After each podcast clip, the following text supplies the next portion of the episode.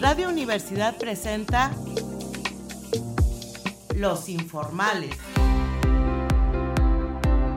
Charlas normales con personas formales. Con su amiga Irma Carrillo. Bienvenidos.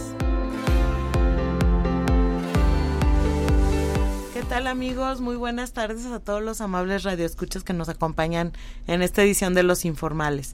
Ya saben que los invito a escucharnos a través de las frecuencias 88.5 de FM en San Luis Potosí y 91.9 de FM en Matehuala o bien a través del sitio de Radio y Televisión Universitaria.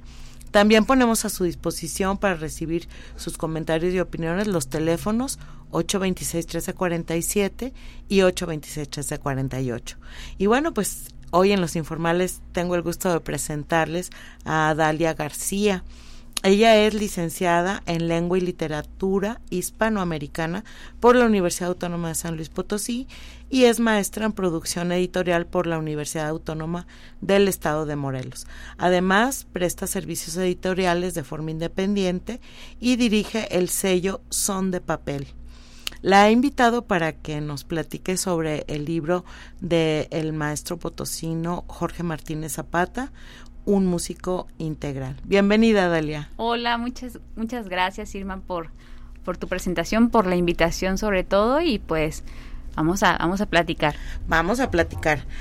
A ver, bueno, pues lo primero que, que quiero saber es, este, ¿quién es Jorge Martínez Zapata y por qué te interesaste en su obra? Bueno, Jorge Martínez Zapata fue un músico potosino, jazzista, eh, compositor, que mm, yo digo que su historia es la historia de una pasión llevada al límite, la historia de su vida y de su dedicación a la música. Yo creo que eh, cuando lo conocí, antes no había, no había tenido contacto con una persona que que llevara, como te digo, al límite su pasión por, por, por, por, lo que hacía, por lo que estudió, que es la música. Y a la fecha no conozco a alguien que lo haya, que lo haya hecho así. Entonces, nada más para, para decirte algunas de las cosas más destacables en su, en su carrera. Eh, tiene dos libros. Tiene un libro de improvisación musical que es catalogado como el primero escrito originalmente en español, porque pues ya había varios en inglés. Eh, en el 71 puso, abrió una escuela en la Ciudad de México que también en el periódico, en las notas del periódico de la época decía, se inaugura la primera escuela de improvisación musical en México, en el país.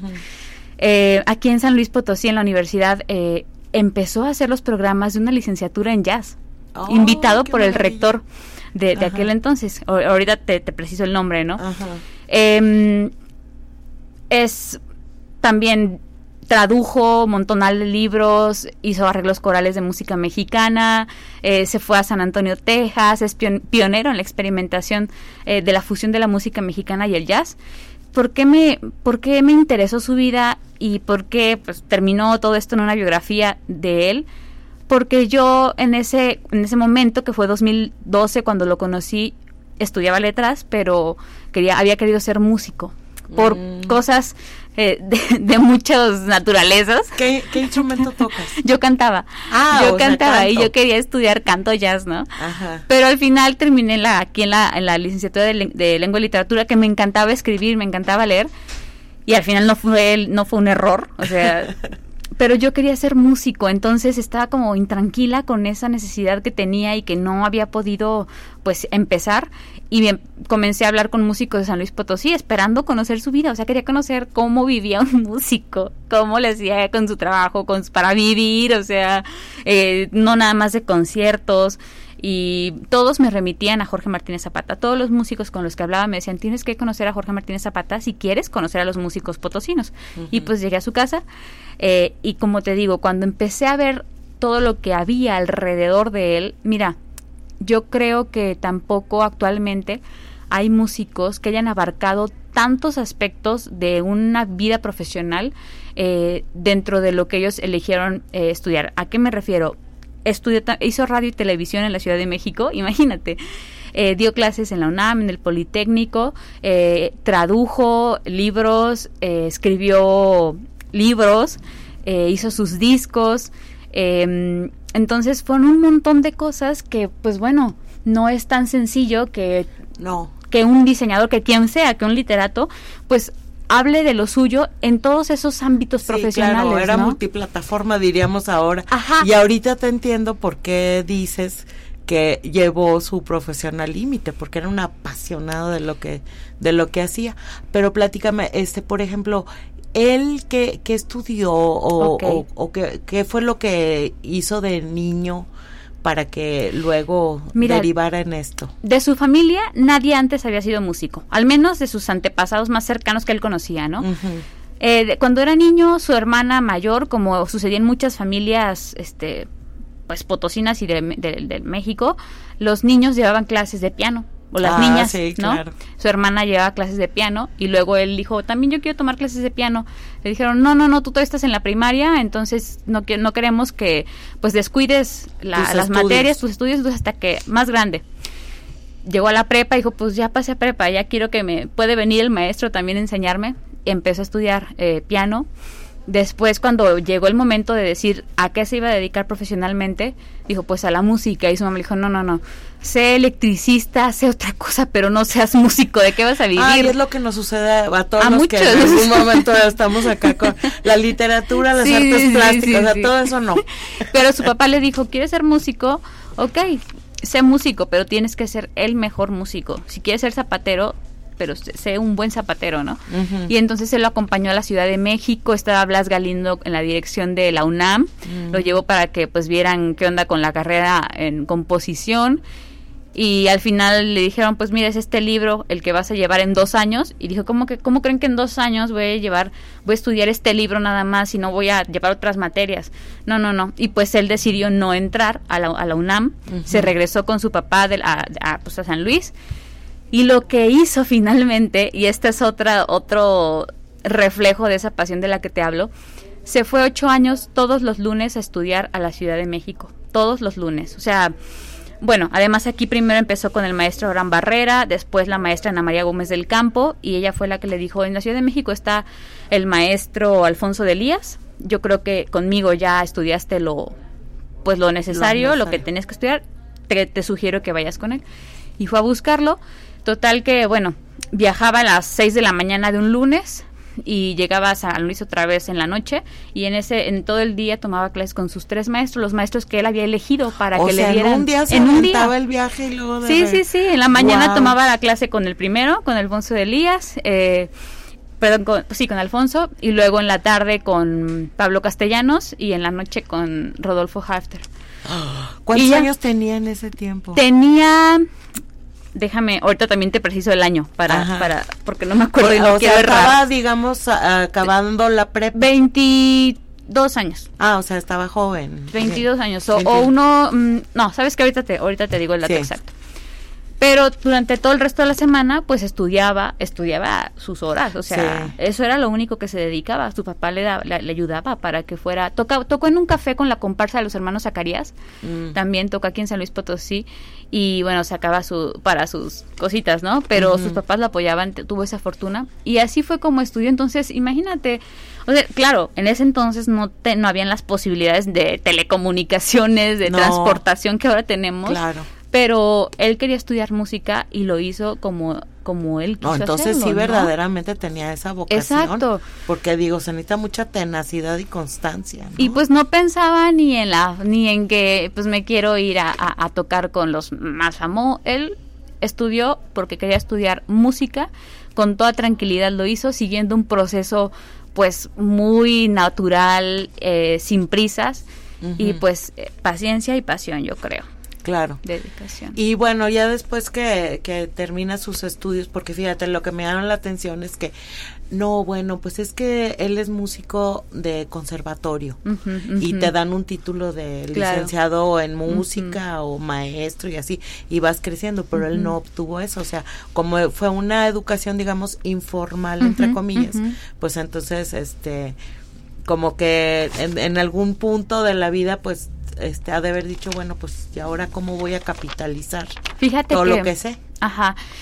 Como nos pasa a muchos, eh, a él le llegó, le llegaron las oportunidades. Ajá. Por ejemplo, en el 60 y 2007 lo invitaron por parte de la Secretaría de Relaciones Exteriores del país, lo invitaron a, a Estados Unidos, a San Antonio, Texas, a dirigir el área del departamento de música eh, de un instituto que, que estaba en, tenía una sede en Los Ángeles y una sede en San Antonio, Texas, y este era el Instituto de Intercambio Cultural México-Americano. Había Mm. danza, había pintura, música, y ahí lo mandaron para dirigir el área de música. Entonces, profesionalmente, creo que aquí antes había sido director de Bellas Artes, de la Escuela Ah, de Bellas Artes, del el IPBA. Después lo invitaron a San Antonio, se fue, ya estuvo tres años, eh, cambió el gobierno federal y él dijo, pues yo no sé qué, qué vaya a pasar, como pasa siempre que hay cambio Sí, de sexenio, entonces sí. me regreso a México, pero allá en Estados Unidos pues fue un- su primer trabajo Profesional y viviendo de la música. exactamente. Y allá estuvo, pues, dando clases de música, eh, entre, pues sí, varias materias, ¿no? Y la gestión, me imagino que de todo el área de música de Sí, esa asociación. Exacto, exacto. Entonces, ya después de eso, eh, pues no le faltó trabajo, o sea, siempre tuvo además a sus alumnos. No sé si tú co- coincidas conmigo en que en México es conocido como maestro, como, como varias cosas, pero como más lo conocen es como el maestro, porque Sí, el maestro Martínez Zapata. formó a una gran cantidad de músicos de diferentes generaciones que actualmente pues son parte de agrupaciones pues importantes o que están en el extranjero entonces pues mira yo cuando hablé con las personas eh, para la biografía con muchas personas alumnos compañeros colegas familia amigos me decían es que en ese momento si tú querías estudiar música en San Luis era estudiar con él Wow. Y eso empezó, digamos, ya él en sus treintas, por ejemplo. Sí, no, y espérate, después de que se, de, de que se regresó de San Antonio, en la Ciudad de México, fue cuando hizo radio eh, en la Televisión Cultural de México, televisión, tenía un programa que se llamaba Sonrisas Colgate, en donde, Ah, ajá, los niños los domingos, ellos leían los suplementos que iban a salir el domingo y los cuando salían, bueno, los niños le hacían preguntas a él sobre música Oh, y él le respondía a los niños. Dice, bueno, la verdad es que de música nadie, eh, como que no había mucha información, entonces yo me inventaba los contenidos y... Pero hizo guiones de, de- de- de programas de radio, musicalizaba algún programa de radioeducación que no me acuerdo el nombre. Ajá. Entonces hizo eso, estuvo de maestro también en la, poli- en la Universidad, Poli- en el, el- el Instituto Politécnico Nacional, en la UNAM. Abrió en el 71 una escuela de improvisación en lo que te comentaba, Ajá. que aquí en el libro hay una nota del periódico que dice, se inaugura la primera escuela de improvisación en México. Eh, entonces, y ya que estuvo en la Ciudad de México, donde conoció a su esposa, nació su primer hijo, le habla el rector de la Universidad de San Luis, a Pilar Robles, pero no me acuerdo de, de su nombre, ahorita te lo digo, le hablaron para que empezara a crear un, el programa de una licenciatura en jazz aquí en la Universidad Autónoma. Entonces, ese siempre había sido su sueño, Irma. Siempre había, su- había sido su sueño que en su estado, en su ciudad, hubiera una licenciatura en, en, en eso, en jazz, porque él se fue sin haber podido estudiar, ¿no? Aquí en una, no había, no había nada de eso. Sí, claro. Entonces se vino, dejó la Ciudad de México, se vino para acá, empezó a armar un grupo que era, eh, ¿cómo? me- Quinteto universitario. Ujú. Empezó a sondear los chavos que estaban interesados en estudiar esto, empezaron a, a dar talleres, empezó a, a- empezaron la banda, se presentaban en diferentes lugares. Al final de cuentas no se concretó el programa por, eh, pienso que no se logró que el esfuerzo entre lo administrativo, el trabajo entre lo administrativo y, y- Y el programa, y el en sí, programa la ajá, propuesta no, no encajó al no- final No, cuajar. no cuajó. Ajá. Y le hablaron de la Universidad de Guanajuato para que también empezara allá a preparar ese campo dentro de la universidad para una licenciatura en jazz. Y lo mismo pasó igual que aquí. Tampoco allá se llegó a concretar eh, y ya se regresó definitivamente a San Luis, que a vivir aquí pues el resto de su vida. tengo, tengo una duda porque fíjate, casi todos los, los maestros pianistas, al menos los que a mí me ha tocado conocer, sí, se, la tendencia pues es irse hacia la música que, que ahorita co- consideramos o, a la que adjetivamos como clásica, ¿no? Ajá. Estamos hablando pues de, de Beethoven, Brahms, Sí, sí, Schubert, sí. etcétera. Ajá. Sí, entonces como que la onda es, es este ser intérprete de los grandes músicos Sí, clásicos, ¿no? Y a él le dio por el jazz. ¿Por qué le da por el jazz? ¿Qué es lo que Fíjate pasó? que a él nadie, ninguno de sus maestros le enseñó jazz. Mm. El jazz es algo, eso sí lo hizo de manera autodidacta, porque además en esa época no habían métodos para enseñar jazz, ni, ni pues sí, me- libros, no, no había una metodología todavía. Los, libros que existían estaban en inglés. Pero él ya había escuchado, incluso antes de estudiar con, con Alfonso de Elías y con sus mentores, como los llamaba, hacía reuniones aquí en su casa, con el Tigre Correa, con Mundo Acevedo, con muchos músicos potosinos. Se reunían a escuchar música y uno de ellos, me acuerdo que nos contó Jorge, llevó un disco de Dave Brubeck y lo pusieron y dijo, ¿y esto qué? O sea, era jazz, ¿no? ¿Y esto qué es? Este cuate ya se le olvidó la pieza cuando empezaba a improvisar, ¿no? No conocía, no conocía el jazz. Después dijo, yo regresé, eh, me fui a comprar el disco, lo escuché, lo, lo regresé otra vez a la tienda, lo cambié por uno de Pedro Infante. Pero a partir de, de como ese acercamiento al jazz, empezó a escuchar y es, dices, dijo, después me arrepentí de haberlo regresado, pero a lo que voy es a que su acercamiento al jazz fue primero como como pues escuchando la música, su hermana también, su hermana Imelda, con quien más tenía cercanía, ella también le decía, mira en el radio está tocando Peterson, mira qué bonito suena eso. Lo fue escuchando y cuando llegó a la Ciudad de México a estudiar con sus profesores, pues en la Ciudad de México había el, el, el ámbito del jazz está existía, a diferencia de aquí de San Luis. Allá existía, fue conociendo a músicos como Calatayud, como Chucho Zarzosa, Mm. y fue allá cuando empezó a ir, por ejemplo, a los salones en donde tocaban las bandas de jazz, a escucharlos. Y pues escuchando, escuchando, luego le, le- le mencionaba, por ejemplo, a su maestro mm, Castellanos. Le decía, oiga, el jazz, ¿qué onda con el jazz, no? Y a Castellanos le gustaba el jazz. Y le dijo, sí, el jazz es una música muy interesante. Te recomiendo que si te interesa ir por ahí, vayas con Rodolfo Halfter, que fue su tercer maestro. Sí, es- ese sí, ese sí para que veas que, que sí lo he, he oído mentar. Ajá, pero Muy famoso. sin embargo él no fue, no, no enseñaba jazz ni improvisación, sino música moderna, ¿no? O sea, eh, eh, por la época del modernismo.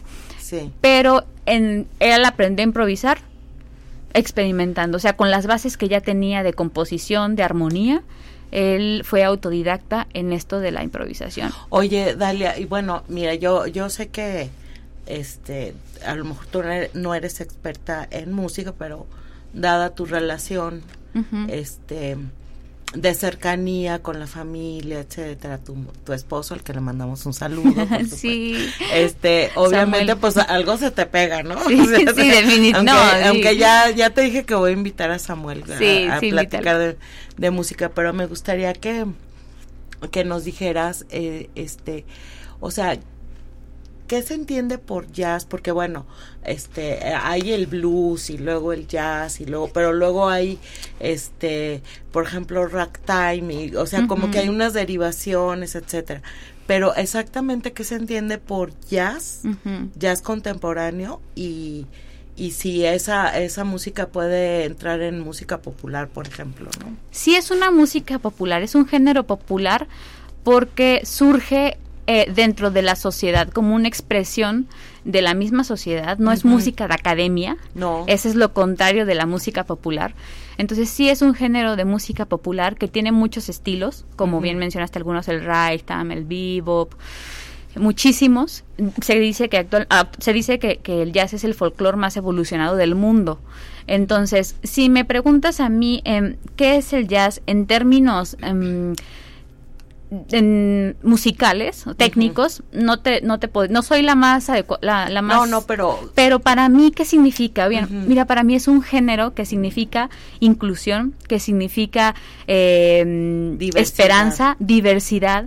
¿Por qué? Porque su historia de cómo surge es bonita, a pesar de que estuvo inscrita en un contexto negativo, ¿no? De la esclavitud.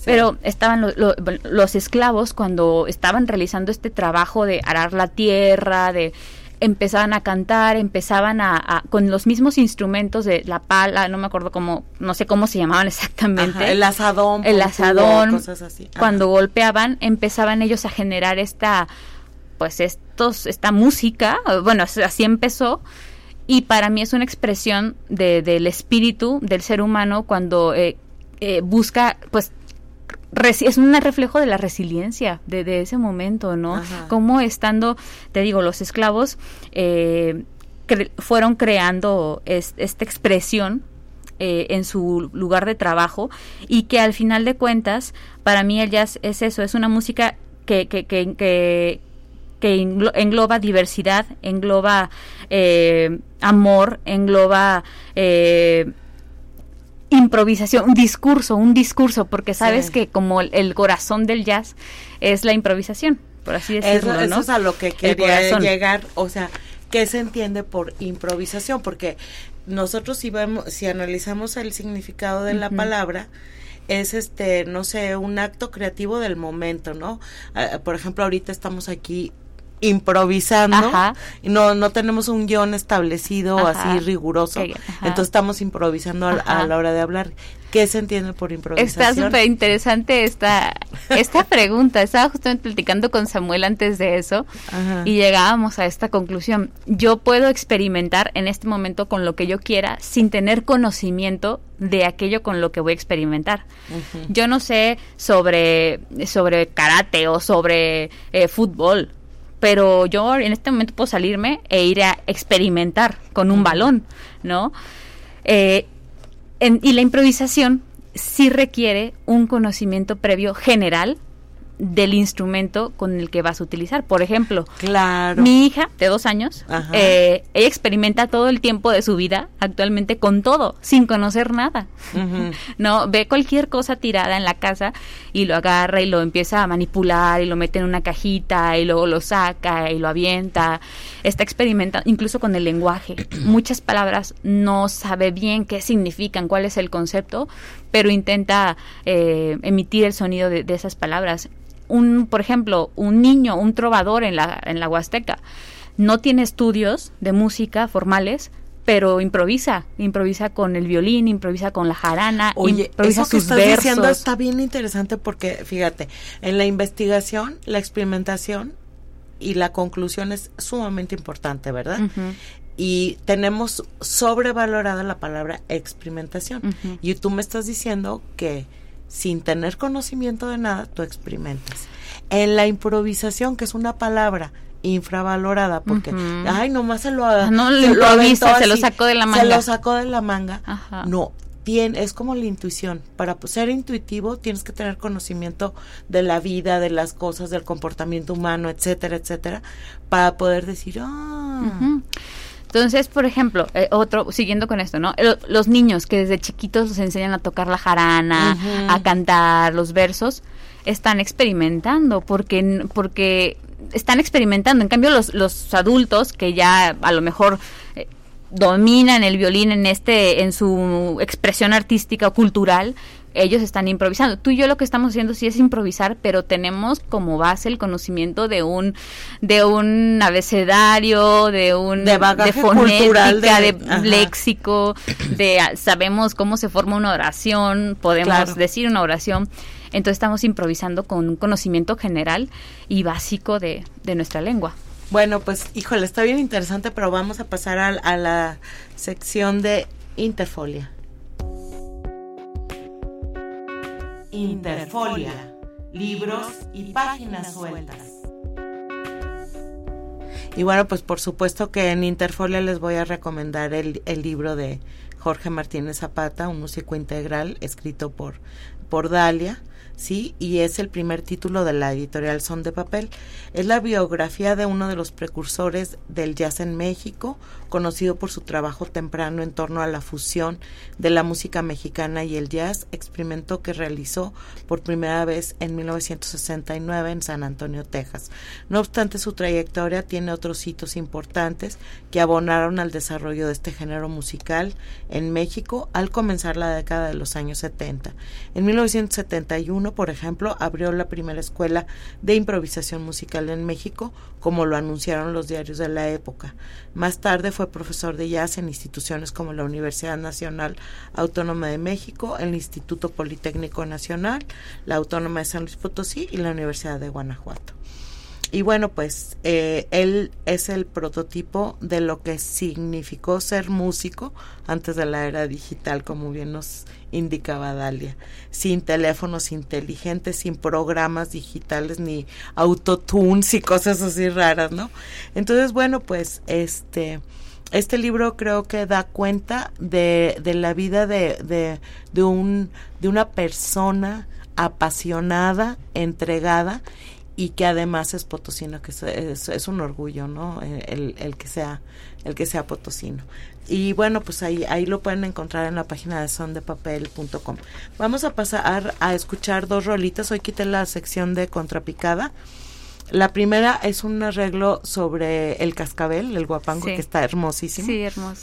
Y el segundo también me encantó, se llama Persuasiva y ese lo vamos a escuchar después de los anuncios. Adelante.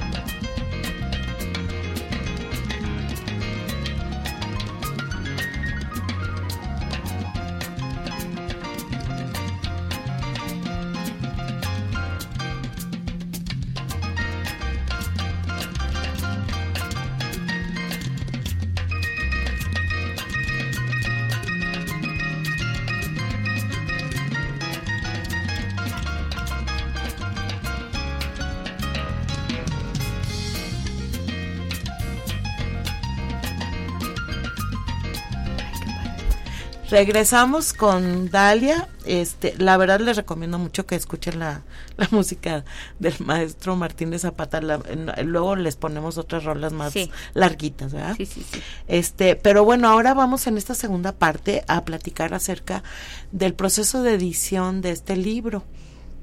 A ver, Dalia, platícame. ¿Cómo fue que se te, que se te ocurrió? Ay, voy a hacer, escribir un libro sobre, sobre Martínez Zapata. Fíjate que la, la, mi frustración por no haber estudiado música me llevó a él. Y yo me di de baja temporal de la licenciatura en, lengua y literatura mientras aclaraba estos rollos.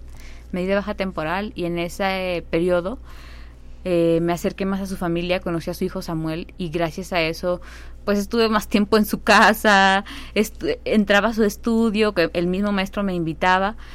Eh, la cantidad de discos, la cantidad de libros, la cantidad de cassettes, sus, sus aparatos de bulbos donde reproducía la música, que él mismo quemaba, cuando, como, como decimos, quemaba sus, sus cintas de carreta y los pasaba a, CDs para dárselos a sus alumnos y que escucharan ese, todo ese mundo, eh, dije, wow, esto está padrísimo y si yo hubiera sido músico, así me hubiera gustado ser, o sea... Pues sí, un músico integral, como dice es, De ahí viene, exacto, de ahí viene el título, el subtítulo del, del libro. Y, en, y como yo estaba de baja, dije, pues tengo que hacer algo relacionado con la música en este, en este, en este, en esta etapa, ¿no? En este momento le dije a Samuel, vamos a hacer un libro de memorias de tu papá, porque nos contaba cosas, y que cuando estuve en México, y él iba a cumplir 40 años de, maestro. De, ha de haber sido maravilloso platicar con él, ¿verdad? Sí, era muy padre. Anécdotas y todo. Y le dijimos, ¿cómo ves si hacemos un libro de memorias para ahora sus 40 años como profesor? Sí, dijo sí. Y nos empezamos, y yo pues lo primero que hice fue como hacer una estructura básica para llevar a cabo la conversación, una serie de conversaciones con él en la que pues él nos hablara de, de su vida, de, de, todo, de todo lo que tenía que ver con su carrera, con todo lo que había hecho. Y grabábamos, Samuel y yo grabábamos esas sesiones, esas charlas, íbamos los sábados a su casa eh, iba yo los sábados a su casa eh, con un cafecito ahí en, en, la mesa, en su comedor. Él ya estaba listo con un montón de álbumes, de fotografías, de documentos, libretas, todo. Ya estaba ahí para, para mostrárnoslo mientras nos contaba. Y fueron seis, seis charlas como de tres o cuatro horas cada una. Eh, fíjate que yo, ten, iba a tener una, para cuando estaba programada la sexta mm, conversación, yo iba a tener una cirugía y planificada y todo y mm, les dije, ¿saben qué? Para que no se pierda este ritmo tan bonito de la conversación, hay que hacer esta sexta charla antes de que yo me opere, ¿no? De que me operen. Ah, bueno, entonces tuvimos la conversación a las 11 de la mañana de un martes, 13 de junio. Em, yo a las 3 me estaba yendo al hospital para, para internarme. Y las sorpresas de la vida, ¿no? Que cuando yo salgo del, del, hospital, él estaba entrando al hospital, pero nosotros no sabíamos nada, nadie en su familia sabía nada, ni un antecedente de la enfermedad que lo estaba quejando, ¿no? Ya, en ese momento detonó ese, esa, ese cáncer, ¿no? Y pues yo antes de irme al hospital sabía que le estaba doliendo el estómago, que como que pues ahí estaba raro de, de, de, de lo, del estómago, un dolorcillo. Tomaba un agua mineral, pero pues nada más. Y resulta que ya no pudimos después deshacer ninguna, ninguna conversación, aclarar ningún dato con él porque fue muy rápido que se fue. Entonces él falleció y ya no iba a ser un libro de memorias porque ya no, pues él, ya iba a ser una biografía, ya no estaba nuestro personaje principal, ¿no? Y eso nos puso eh, en la necesidad de completar todas las piezas del rompecabezas, ya no podíamos consultarlo a él para corroborar años, nombres, títulos, entonces hicimos una, empezamos a hacer unas entrevistas con personas de su alrededor, de todos, de todos sus eh, pues las partes de su vida, amigos, familia, colegas, alumnos, eh, a quienes habían sido jefes suyos en algún trabajo, viajamos a Ciudad de México, a Guanajuato, a Aguascalientes, para ir con las personas que queríamos entrevistar. Y de ahí, pues el proceso ya siguió su curso. Yo, nosotros no teníamos en ese momento ninguna, o sea, no sabíamos cuándo lo íbamos a publicar, no estábamos como que muy eh, prendidos buscando editoriales. Eh, fui haciendo el trabajo después de las entrevistas, vino la transcripción de todo. Fueron un poco más de 51 entrevistas. Eh, y pues fue la transcripción, que fue muy tardado. Entonces yo en ese inter me fui a Colombia. Yo no tenía prisa, Irma. Yo no tenía prisa por terminar eso. No sabía lo que iba a pasar.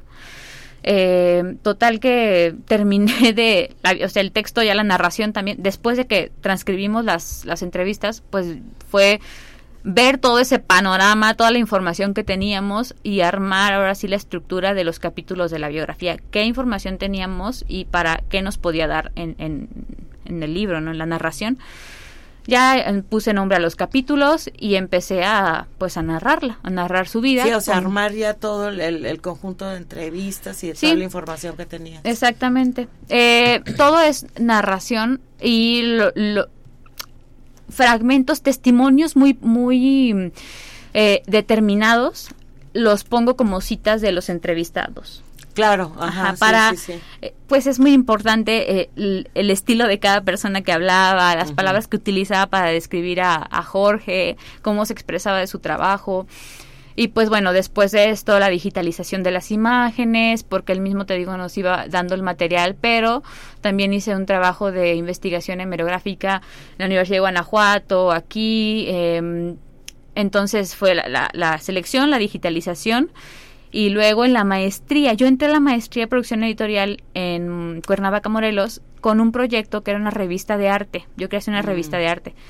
Esto te digo de la biografía, como que yo no tenía una pretensión muy clara editorialmente hablando, entonces yo metí mi proyecto de una revista de arte, me aceptaron y hablando con mi directora de tesis, de trabajo, mi tutora me dijo, oye, a ver, vamos a ver la revista de arte, qué es lo que vas a requerir, y pues era un montón de trabajo lo que tenía que hacer en dos años. Y yo dije, híjole, no sé si lo voy a lograr. Eh, le dije, pero, ¿sabe? ya que estábamos viendo cómo la cortábamos, cómo terminábamos de aterrizar ese proyecto, yo dije, oiga, tengo un texto, una biografía que escribí, este, está pues el texto listo, ¿no? Entre comillas, porque no había pasado por corrección ni nada, pero ya estaba ahí. Tengo las imágenes, pues no podría ser más sencillo hacer esto aquí de proyecto de, la maestría y me dijo, a ver, mándamela. Y así fue como dije, este va a ser mi proyecto de tesis. O sea que el libro es tu proyecto es mi proyecto de, tesis de la maestría. ¡Ay, qué bien! Ajá, y pues fue muy padre porque ya después que habíamos eh, determinado que ese iba a ser mi proyecto, yo dije, sí, es un trabajo que a mí me llena, me llena mucho el alma, es un trabajo que si yo se lo doy a una editorial, muy probablemente me, me, me, quiten las imágenes porque es muy costoso imprimir a color y yo no quiero que se imprima. O sea, a blanco y negro no había problema, pero pues conservar el color porque te dice cosas de la historia, de los vestuarios, de los colores que tiene el cartel, de todo esto. Pues qué padre que lo pueda hacer yo tomando esas decisiones sin escatimar en recursos editoriales y al final de cuentas hacerlo como a mí me gustaría verlo, ¿no? Sí, eh, diseñado los colores. Y dije, qué padre, pues sí. Y así fue como lo hice durante la maestría. Eh, aprendí de, diseño, de diseño editorial con mis profesores, mis compañeros.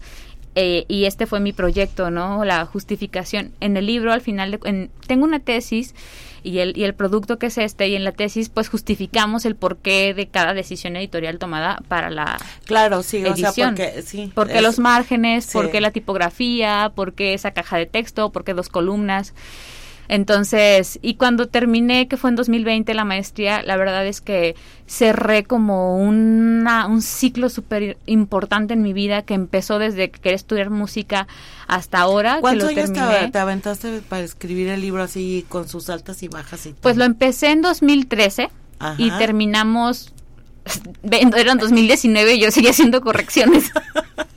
Sí, no, bueno, pues es que así es como surgen los buenos Y seguía juntando información que me faltaba, entonces pues fueron esos años, ¿no? No, no fue, no es que sea un trabajo. Años, Sí, no es que sea un trabajo monumental, pero yo no tenía prisas, te digo, y así se dio el ritmo de trabajo, ¿no? Conmigo. Entonces, ya en la maestría dije, ¿qué voy a hacer cuando salga de aquí?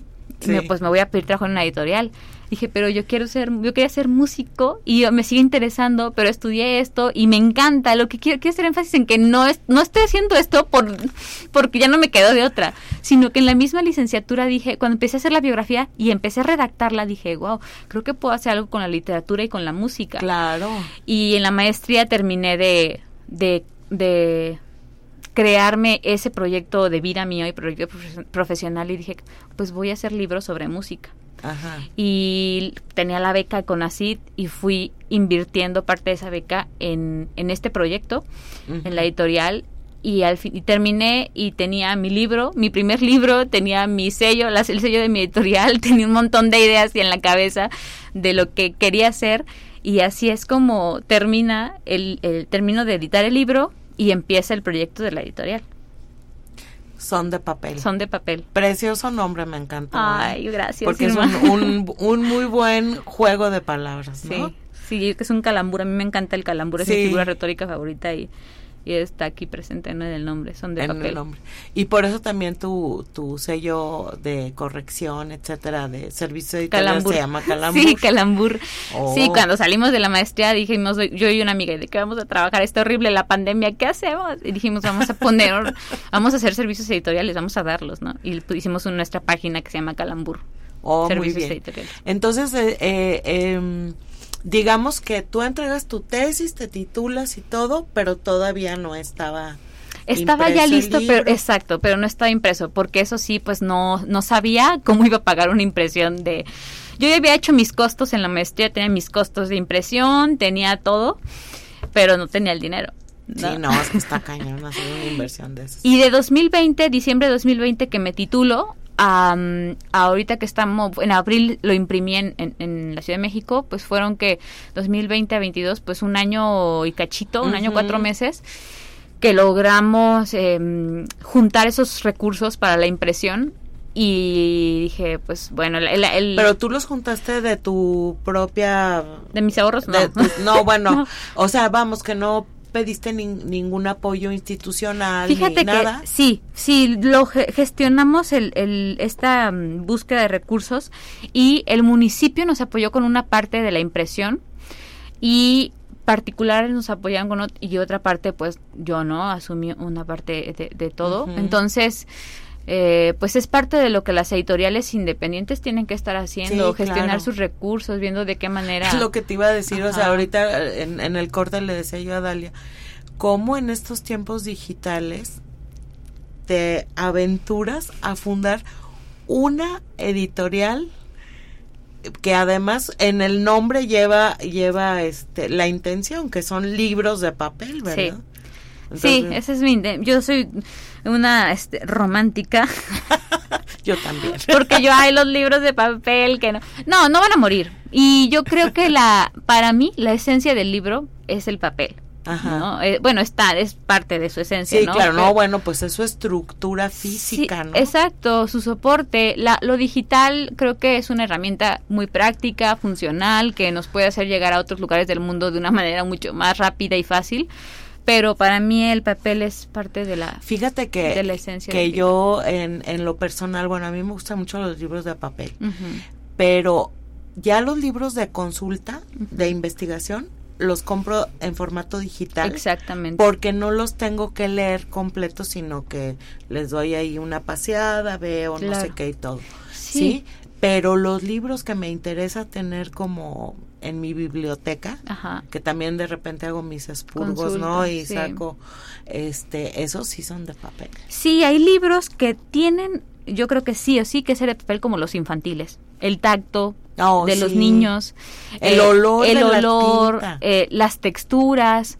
los libros de diseño de arte tienen que estar en papel. O los libros que tienen muchas imágenes también, el papel. Claro. No, los libros de consulta, los académicos, la verdad es que eh, el soporte es lo de menos, porque lo que tú quieres es la información. No, y luego fíjate, también sí facilita mucho que puedes eh, este, copiar citas textuales del libro y pegarlo ya directamente cuando que en el libro de papel bueno pues yo compré un escáner de pluma para poder este digitalizar el texto porque era muchísimo estar transcribiendo y eso te, te agiliza las cosas no pero este te digo hay tiene tiene sus sus bemoles, hablando en términos musicales, el, el, el, el, libro digital. Y como dices tú, bueno, yo creo que no hay mayor goce que, que hacer este ya sabes, abrir el libro, y quitarle el, plastiquito y, y, luego hacerle así en las hojas y olerlo.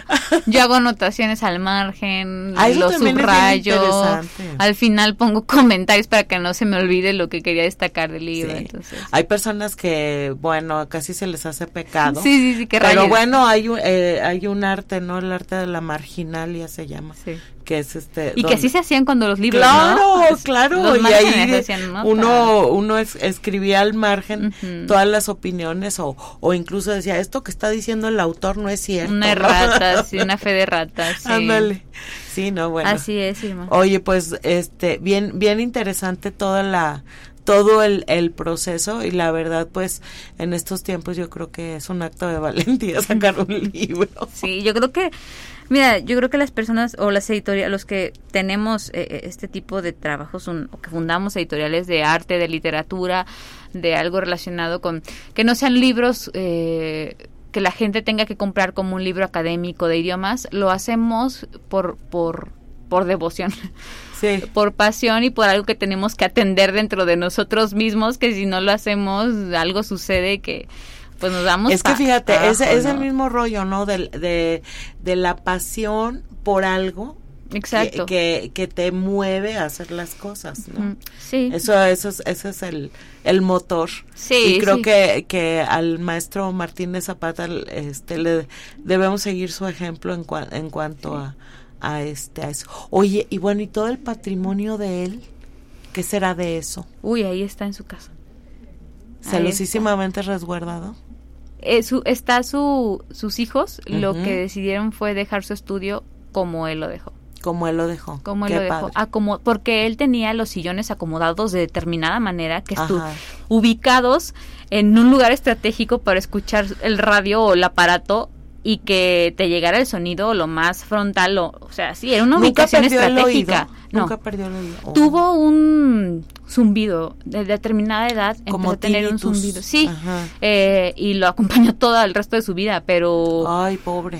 Pero tenía todo, te digo así, él sabía dónde estaba cada cassette, dónde encontraba cada determinado autor, sabía dónde estaba, sabía dónde estaba cualquier libro, y así lo dejaron sus hijos. Claro, ya no, no sus hijos, aunque siguieron su ejemplo, aunque tienen todo el conocimiento de, de su padre, eh, pues no está como él lo dejó, ¿no? O sea, eh, perfectamente, porque ellos, por ejemplo, dan sus clases también ahí y de repente agarran un disco para justamente sí claro va, va, va sufriendo transformaciones y todo pero a, lo que voy es que este su patrimonio se sigue utilizando. Sí de hecho Samuel su hijo eh, empezó a hacer una base de datos de de los libros que, que de las traducciones de los discos de los cassettes entonces em, sí puso como tipo su tabla con nombre, título del, del, disco, del cassette del libro,